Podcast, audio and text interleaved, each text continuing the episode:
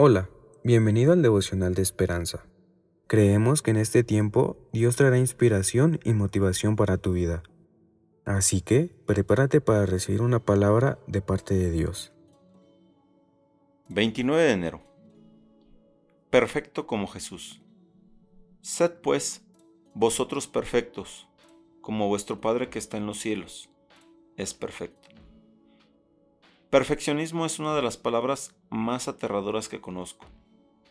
Escribe Caitlin Norris, reflexionando en el contraste entre el perfeccionismo actual y la perfección que se, se describe en el libro de Mateo. Actualmente se define como una aflicción psicológica grave que intimida mucho a la gente para tomar riesgos necesarios. Pero la palabra que se usa en Mateo significa maduro, completo o pleno.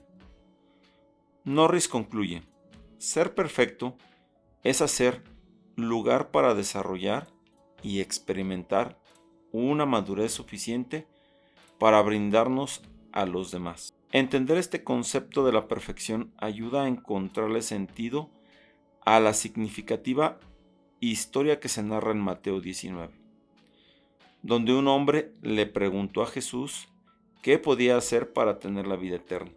Jesús le respondió, guarda los mandamientos.